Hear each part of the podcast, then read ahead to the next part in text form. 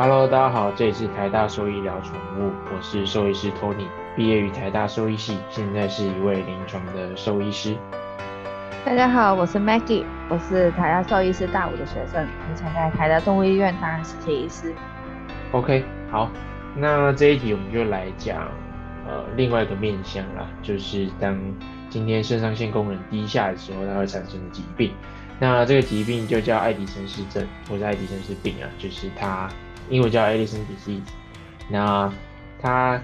常常比较常发现在狗啦，在猫比较少会去见到这个疾病。然后呃就可以去想象说，跟呃肾上腺功能亢进，也就是库欣氏症会有什么样的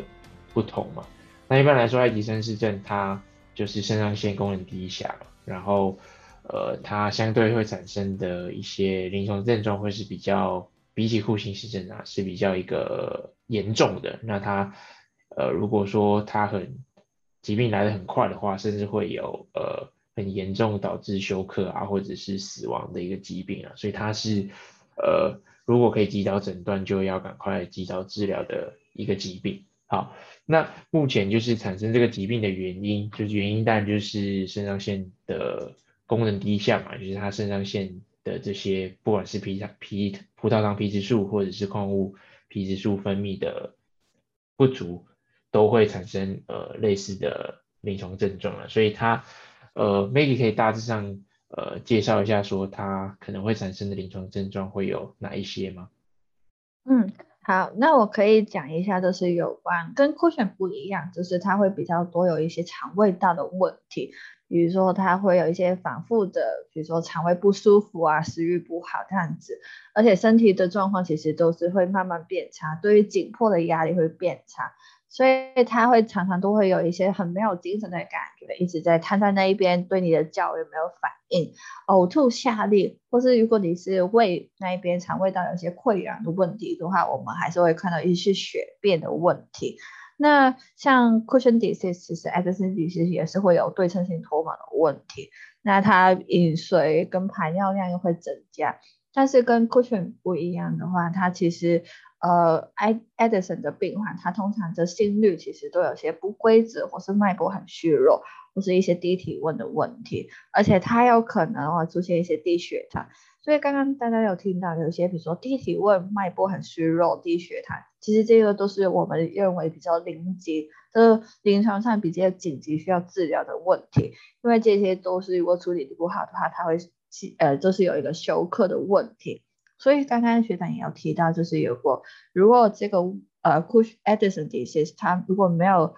处理很好，然后它有可能会衍生出一个是 Addison crisis。就是它是一个很紧急的休克的问题，那这个其实是需要急救的，在我们兽医界里面会觉得需要急救，所以这个也是为什么一旦出现一些，比如说你觉得怀疑有关这方面内分泌疾病的时候，这不许这不可以拖，但是也也同时讲啊，只有我们刚刚所说的呕吐、下痢啊，或是饮水量。增加那些，其实很多病都会有类似的临床症状。它不是 Addison disease，它的临床症状没有说什么很特异性的东西，所以这个东西也会让主人们要注意到这个问题，其实也是有一定的困难度。嗯，没错。所以另一方面就是要来探讨说，哎，它为什么会造成说它有这个疾病的产生啊？那大家都知道说，哎，它就是呃肾上腺功能不不足嘛，或者是分泌的不好。那为什么它会分泌的不好？其实呃大部分的原因是未知的。那呃有有一些说法是说，哎，他可能就是比如说身体老化，或者是有一些呃肾上腺本身的一些破坏，不管是因为呃用药啊，或者是因为一些呃肾上腺的出血啊，或者是肿瘤啊等等的问题。都有可能造造成说他这个肾上腺的分泌的这些功能，这些内分泌的的荷尔蒙的下降，然后就会导致爱迪生氏症的产生。那当然嘛，就是刚才在呃库欣氏症有提到上中下游的关系嘛，那在爱迪生氏症其实也是会有的啦。就是它如果上游出了问题，那下游就接收不到讯号，然后导致说它没办法去产生足够的这些呃不管是葡萄糖皮质素或者是矿物质皮质素的时候。就会导致它可能会有爱迪生氏症的产生，所以一样它的呃这些病因的话，也是跟它上中下游会有蛮密切的的的关联的。好，那再来是那大家都知道说，哎，及早发现，那及早确诊的话，就可以及早去做治疗，然后避免 Addison crisis 等等这些蛮立即性会有休克啊，或是影响到生命危险的这些事情。那就要讲到，哎，这个疾病要怎么去去做诊断了。那这里面的诊断其实就跟库欣症有点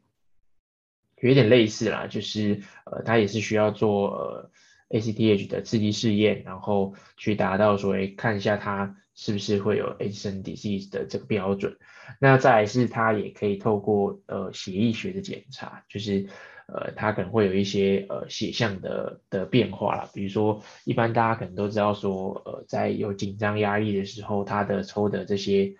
白血球会有一些呃，比如说呃 neutral neutropenia 或者是 lymphocytosis 的的现象，应该说就是如果它有 a d i s o n 的话，它会出现 neutropenia 跟 lymphocytosis，也就是它的白血球的这个分类里面，它的总数啊或者是这些比例会有不一样的变化。那再来是它很很常见的就是它不只是呃，葡萄糖皮质素的下降啊，它通常矿物质皮质素也会下降，意思就是说它没办法好好的把这些离子给保留好。那其中最重要的离子就是钠离子嘛，所以它会一直把，它会可能一直把钠离子给排除，然后取而代之的就是钾离子可能会留在身体里面，因为这个矿物质皮质素它本身就是要把想办法把你的钠留住，然后把你的钾给排出去，然后造成就是正常的这些呃。尿液的过就是尿液或者是水分的的保留啦，所以如果当今天你这个这个矿物质的这个皮质素它分泌不足的时候，你的钠可能就会一直一直 loss 掉，那你的相对的钾离子就会变得比较高，所以你就会看到一个呃比较小的一个钠钾的比率啦。所以你一旦发现这个钠钾的比率的话蛮异常，而且异常的很离奇的时候，你就要。马上联想到这个疾病，就是可能会有 Addison disease，那你再去做后续的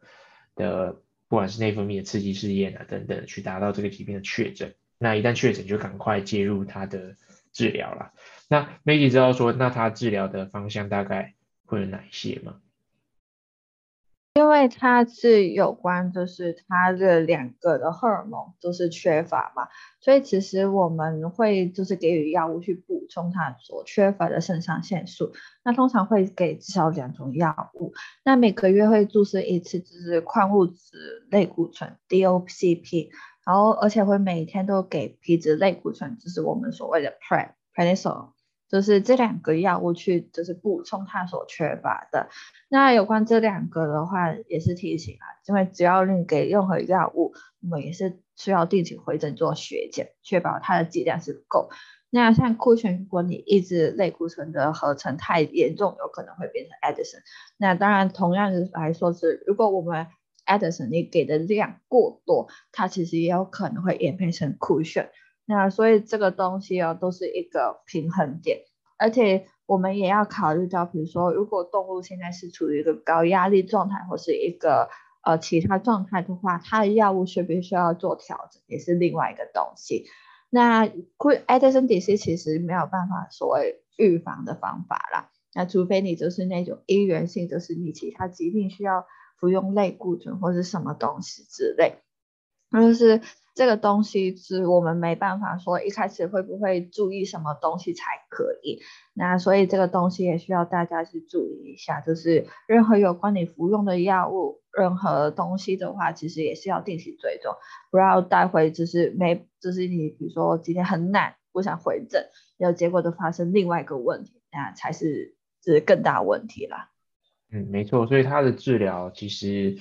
呃，就是补充它不足的这些内分泌的东西嘛。那第一个就是呃葡萄糖皮质素嘛，也是我们熟知类固醇那第二个就是矿物质的皮质素，那它可能就是一些矿物质的类固醇。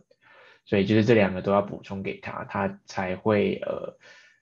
有比较好的，应该说生理的这些表现啊。然后它的呃离子也比较可以达到一个平衡。那因为离子平衡这件事情，就足以让他的比如说心率啊，或者是他的心收缩啊，会受到影响啊，然后甚至导致进一步更危险的事情。所以离子这件事情就是非常非常需要立即去介入去做矫正的。对，然后尤其矿物质皮质素或者矿物质类固醇这个东西，它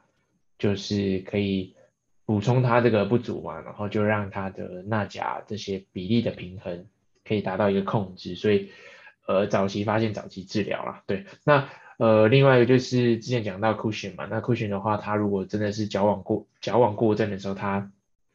就会变成爱迪生氏症，那这时候也有可能会有这些类似像爱迪生的事情发现，所以我们真的就是要密切的回诊去监控它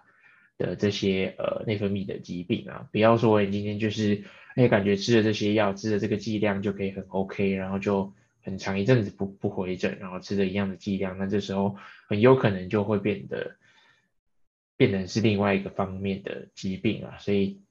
就是之所以说内分泌就是常常要密切回诊的原因在这边，就是它真的真的非常重要，然后真的真的不要因为偷懒或者是呃觉得好像都控制的很 OK，然后就不回诊，那这时候就有可能会有更严重的事情发生了。OK，好，所以呃大致上呃肾上腺的话